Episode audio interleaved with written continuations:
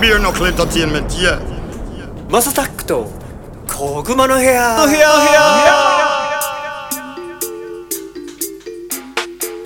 You said it. Beer knuckle is a blazing fire. はい皆さんおはようございますこんにちはこんばんはお疲れ様ですおやすみなさいハイタイムズのマサタックですこの番組はですね今注目されているトレンドやニュースなんかを取り上げて毎回ポップにおしゃべりを提供していこうというものですお手軽に聞ける長さくらいの配信をこれからもねどんどんアップしていこうかなと思ってます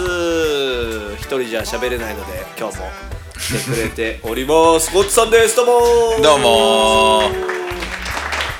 皆様ご機嫌いかがですかあのツイッターでもう今めちゃくちゃ SNS もうインフルエンサーって言っていいんですかねジあェージェットリーさんっていうんですかあねジェットリーさん Z リーさん Z リーさんでとすね、あのー新宿総会の新宿総会のね、んメンタリストの DAIGO さんめっちゃ揉めてます揉めてますねまあね猫と ホームレスとっていうねいろんなあれなんでしょうねでな確かにその、なんだっけジェットリーさんは結構炊き出しうんそうですのホームレねスの人とかにもしてあげたりやってますからね絶もう対毎食週いやっつてるくと思ったっすねあの話聞いた瞬間えあれってさ事の経緯って何もともとのメンタリスト DAIGO さんがうん急に何ホームレスはなんか事の経緯はあれでしょなんかホームレスの命はなんか普通の人の命よりとかそんなような内容なんでしょああまあじゃけなんかそのあのいつものライブかなんかの時なんじゃないですかライブとか YouTube 番組の中であの猫に餌あげちゃいけないってあるじゃないですか野良猫あのはいはいはいはいはいでそれがん言うのにホームレスに炊き出しするのは委員会みたいな話からそういうことなんだそうそうなんですよそういう流れだったと思います確かでホームレスはみたいな話まあ要はリバタリアンなんですよ DAIGO、さんってやっぱそのビジネスマンというか、もうアメリカのリバタリズムというかなんていうんですかね稼ぐやつは稼いで、うんあの稼がないやつはそいつが悪いみたいなはいはいまあそういうスタンスじゃないですかどっちかというとまあドラスティックなイメージがあるけどね、まあビジネスマンで、まあ要はビみんな努力してんだからお前も努力しろよみたいな感じのスタンスじゃないですかあの人はいはいはいはいはいいやまあいいんそれは個人的には別にそういう人がいてもいいとは思いますし、んうん多様性ってそういうもんですから、うんうんただまあ公に言うなよっていう話でしょうねそうだねそのなんでしょうね僕ちょっとすみませんちゃんと深く見てないから、はいあんまり中途半端なこと言えないんだけど、んうんまあ、その人の命に関してのねあの重い重くないとかそうですねはないのかなとはいやーそうです言よったりするねのでねまあもちろん人だけじゃないけどもちんろんもちろんもちそろんねの考えさせられるよねというそうですねなんか今ちょうど僕なんだっけなそのささっき言ったリバタリアンの話のいはいはい本をちょっと読んでたりしてるんですよはいはいはいただそのリバタリアンって実はそのまあある、まあ、手手法というか手段うんう個ん人を尊重するとかそういう考え方じゃないですか、うんだったりするじゃないですか、そうでなんかそんなものよりもっと大事なのってすごく根深い本質的な自分の人格だったりするんじゃないあのっていうそうですよそうですよていうおおのおのの要は規律というか、うん教育も大事だしそうそうそうだ要からはまあそうですねうん、なんかそこを突き詰めていくと、うん、うん、まあ、まあ、大悟さんビジネスマンでそのそういうポジショントークしてるのかもしれないけど、なんか損するよねって思ったよね。いや間違いないですよだけど結構アメリカの人とか海外の人たちって寄付するじゃないですかうんうんうんうん、やっぱそのまあ金まあ結構これってヨーロッパまあだけどふヨーロッパとかフランスの人とか、特にそうですけどあのアメリカって比較的自分が今この境遇にいるのを金持ちになってる理由は自分が頑張ったからだっていう考えの人が結構多数を占めるんです、だからヨーロッパって、まあ、フランスなんか特にそうなんですけど、運だっていう人の方が多いんですよ、だからやっぱその考え方がやっぱ基本的に根本があって、で要は社会福祉っていうかまあ、世界の要はトレンドというかこの200年ぐらいですか立憲君主制が終わって、うあの第二次世界大戦第一次世界大戦後ぐらいから、まあ貧困をなくそうってなってるじゃないですか、要は人権大事だっていう、ついにそういう時代が来て今200年揉んでるじゃないですか世界が、だからやっぱどうしてもそのねやっぱり新しい社会を今日本人間が作ってる時代なんで、今言ってるそのなんていうんですかねじゃけ大悟さんが言ってることも、まあ、昔から考えたら1,000年ぐらい前で考えたら、まあ、全然至極当然の話だし、あれなんですけど今違う時代を作ろうとしてる時代にそれ言うなよっていう気持ちがあるんだろうなっていうのも分かる。でそれを言うことによって、結局その、まあ、バカが、まあバカっても、まあ、子供がね、そのほじゃあホームレスしばいてもいいよねってまたなるじゃないですか。そうそうそれ違うようん、そうそうそうそうそうそうそれがねまたね本ちゃんまあ要は事の本質は全部教育なんですよ、 人一人一人が人格ちゃんとしないといけないのが前提にあってのリバタリズムだと思うんで僕も Beer knuckle. Knocking out another sound tonight. Murder in a tin pan sound. 今回マジで本当にオリンピックめっちゃ見たんですよああいいねなんかめっちゃ見てましたねどうでしたどうでめっしちゃた見てて僕の代わりに応援してくれたんでしょめちゃくちゃ応援したしまずその日本選手日本のね選手もう本当に皆さんに、はいはいもう拍手ですよ本当にああね本当お疲いれやー様でしたお疲れ様でしたお疲れ様でした皆様感じで、まあ、その中で、まあ普段見ることのない、まあ、男子のゴルフとかほいほいほいほいで男子のゴルフはなんかアメリカのザンダー・シェルフェフェレ選手っていう人がほうほうほう優勝したんですけどもななるんほかどねこの人台湾生まれらしいんですよで日本育ちのお母さんを持っててなんか祖父母とかはまだ東京とか渋谷に住んでたんでへえだから結構親日家らしいんだけどはいはいはいでえ日系の人なんですいやか日系とか見た目はタイでも普通にアメリカアメリカ人なんだほんほんだからハーフなのかなアジア人ほんほんほんほんでなんかそのお父さんがもともと陸上の十種競技かなんかやっておーておー武井壮みたいなねですねうんそうででも結局その五輪はなんかね交通事故かなんかでダメだったああなるほどで一応そのお父さんのあの借りを返すっていう意味でも、うんまあ彼はゴルフですけど背負っていったんですねそう背負っていってでなんかね、一緒にキャディーさんが回ってたんですよほうほうほうでそのキャディーめっちゃ冷静ででキャディーの声とかもガンガン聞こえてくるから、 はいはいはでこのキャディーはなんかね大学時代からのずっとパートナーなんだっていへえでなんかずっともう最後の18ホール目はいでちょっとねミスってあこれもうやばいかもってなったんだけど、はいはいはいもう超冷静にロングパットとかもバチンって決めて、おうってなった時もうね僕泣いちゃいましたよ でそこで18ホール終わってなんか控室かなだからサインしに行く場所に歩いていくんですけど、はいはいはいはいそれもだから、あのー普通のさネットで見れるから、んうんうんノーカットでやっててお父さんがいて、はいお父さんのお腹をポンポンって叩いてあげる息子おをお見た時に僕号泣っすそれはなんかいいっすねやばいと思った抱き合うんじゃなくてお腹ポンポンって叩くっていう感じがさ、ドラマですねなんか親親と子というかね親父と息子みたいななんだろうで親日家じゃんで、この選手もずっと勝てなかったらしいんですよなるほど2年間ぐらいスランプみたいので、で日本という地でうんでこうやって勝って多分またねあの、うん活躍するようになるんでしょうからねアメリカもって、うんうんうんうんってなったのもなんか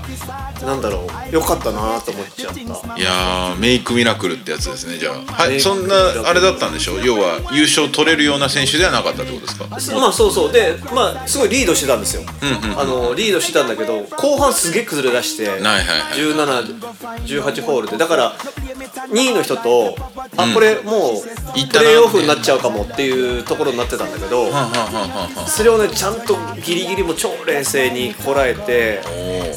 木の中とか入れちゃってたからね最後の方とかおーおーなるほどでで最後挽回してすごっと思ってあーやっぱこうなんか自分との戦いって言いますもんねあーゴルフってあれはすごい感じがしたなで松山選手と松山英樹選手一緒に回ってるグループだったんですねああなるほどなるほでどなるほど松山英樹ともなんかねめっちゃ仲いいんだってだからへー昔から仲良くてよく話す仲らしいんだけど、うんうんうんうんうんだからそういうのもちょっと伝わってきたりとかしててあなるほどじゃあ結構和気あいあいといいいいムードでプレーができてたんだ、本人たちはなんかオリンピックのそのなんていうんだろうプレーしてる場所じゃない場所例えばプレーが終わった後とかに、うんいろんな各国の選手とかがなんか仲良くやるの見るのってすごいグッときちゃうなと思あーそれはわかりますなんうなかんかね戦友感ありますよね戦友感あるうんわかるっすねだから BMX とかもすごかったっすうーんもうマジでこれ YouTube で見てもらいたいんですけどあ見てみましょうオーストラリアのローガン・マーティンっていう選手はマジでもうすごいなんかあれですよねそういう BMX とかスケートボードとかって年齢層低いんですよねめっちゃ低いえ何歳ぐらいの人なんですかだから10確か15歳とかじゃないもっと低いのかな中3で世界をロックしてるんだかっこいいなかっこよかったよすごい BMX は自転車でさ上まで坂駆け上がってブワーってなってってなるほど自転車が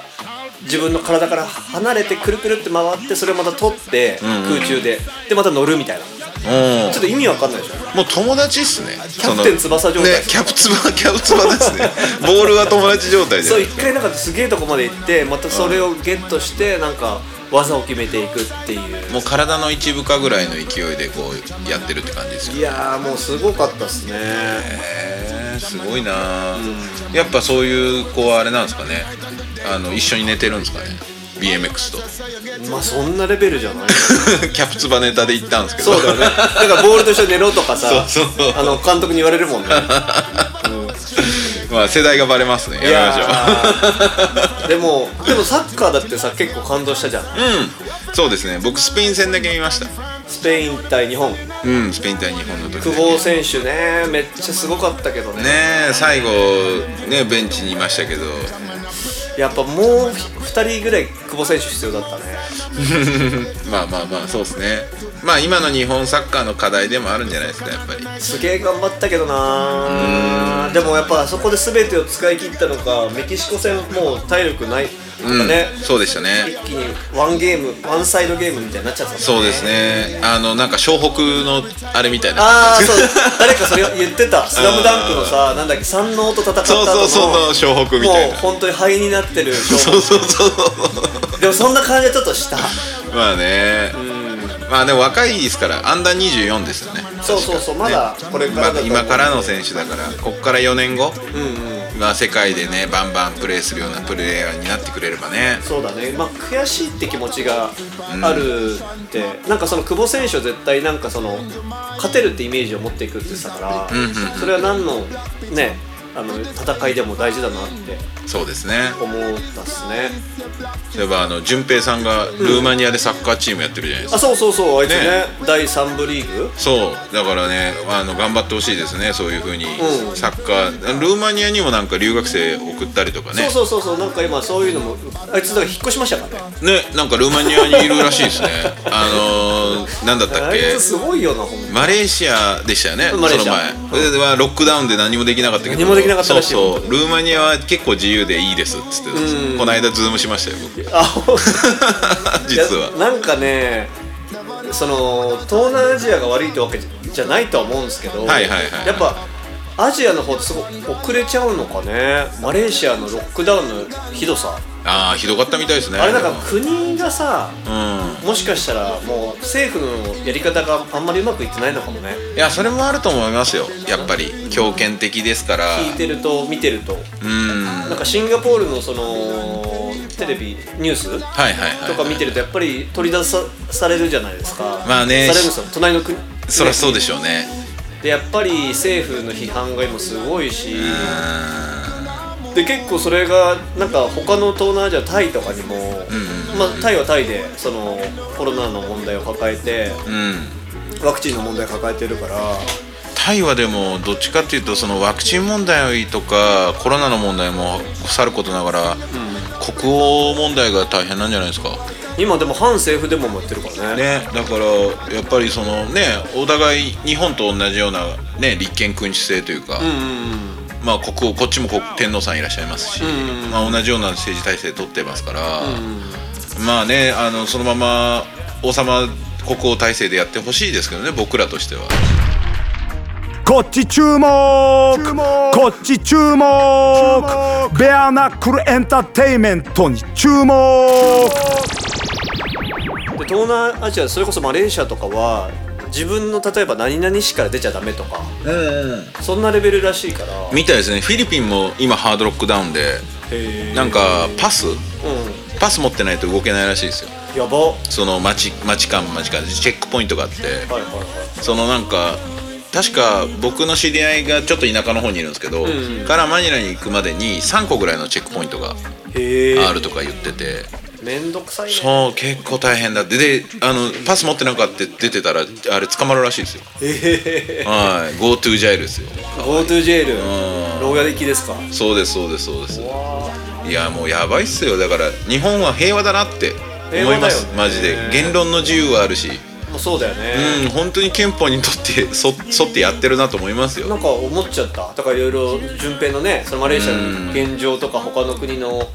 あのねあれを見てるとだからそんな中オリンピックがねあの開けて本当に良いかったなってやー日本頑張りました本当にもううん拍手ですよいろんな意味でね、まあ、やっぱりいろんな、まあ、もちろんその中でね、いろんな、まあ、コロナがこれ同じタイミングでは跳ねてね、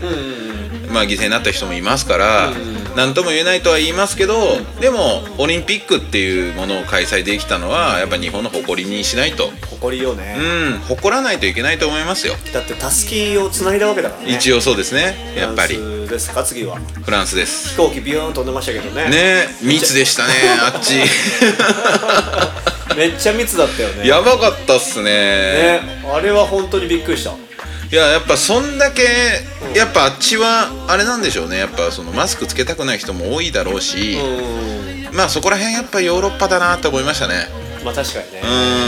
うん、あれもワクチンの反ワクチンでもすごいらしいですしねそうだよねまあレストラン入れるか入れないかあそうだパワクチンパスポート、始まりましたもんね